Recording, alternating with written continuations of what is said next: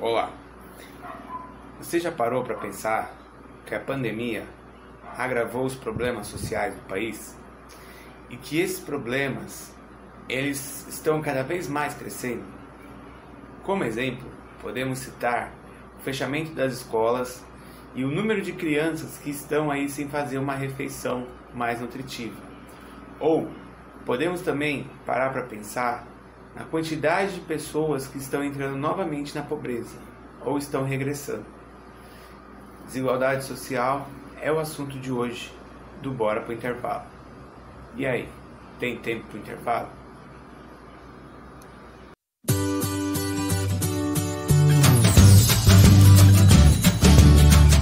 Pensar em desigualdade social nos dias de pandemia é uma realidade.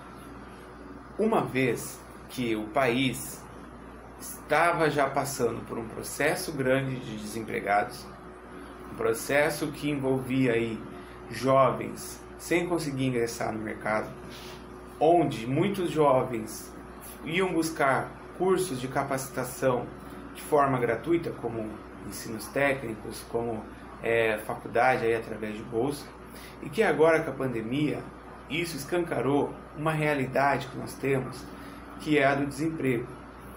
Aliado a isso, em muitas cidades do país, o índice de violência também continua a subir.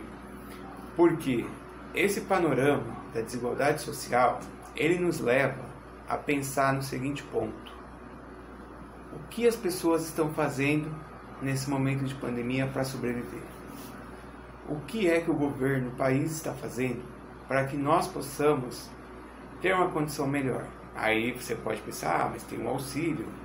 É, sabemos que o auxílio ele realmente, né, o nome dele não é aí um, um salário para manter a pessoa, ele é para dar um auxílio e que muita gente ficou uma situação mais prejudicada sem o auxílio. Cidades, estados aí declararam lockdown, fechamento.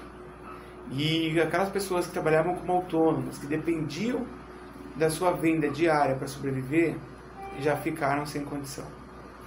Então, é, pensamos aí nesse contexto e também chegamos à questão ligada à importância do papel do Estado para a sociedade, para que garanta políticas, políticas públicas ligadas à área social, à área de desenvolvimento, à área de capacitação.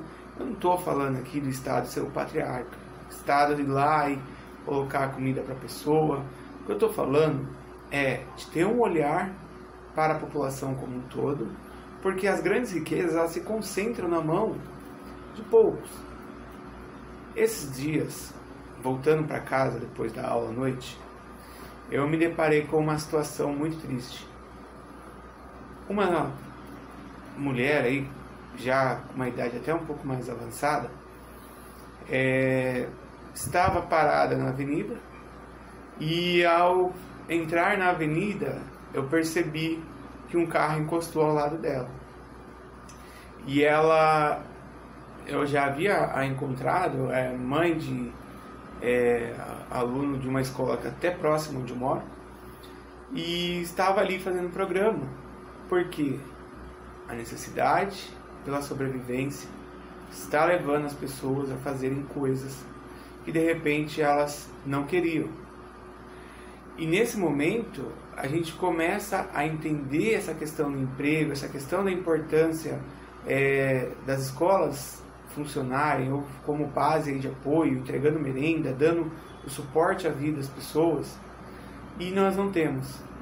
A população está morrendo de fome, está desesperada, a desigualdade só aumenta e você olha os números é, aqueles mais ricos continuam com a sua fortuna aumentando. Temos o ponto que empresas continuam a lucrar muito, preço de tudo está subindo, o óleo de cozinha aí chegando a 10 reais, a gasolina, né, apesar de no contexto básico aí de alimentação a gasolina não entraria, mas ela impacta no preço dos alimentos por conta aí da questão inflacionária e temos o ponto aí, ou o problema, que hoje você vai no mercado e você não sabe o que vai comprar porque Cada hora o preço está tá mais alto. Parece que nós estamos vivendo aí aquele momento que a história fala da inflação dos anos 80, 90 aí, em que era muito difícil a pessoa ter o poder de compra. Então, já não bastasse o desemprego, ainda tem essa questão do aumento dos preços, e aí a gente não sabe qual caminho que o Brasil está seguindo.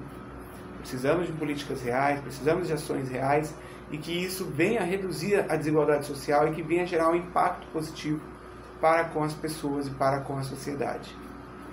Essa é uma reflexão, essa é uma análise que nós precisamos fazer, precisamos ficar aí cobrando aos políticos, aos deputados, para que nós possamos ter condições melhores. Esse foi o Bora para o Intervalo de hoje. Até o próximo.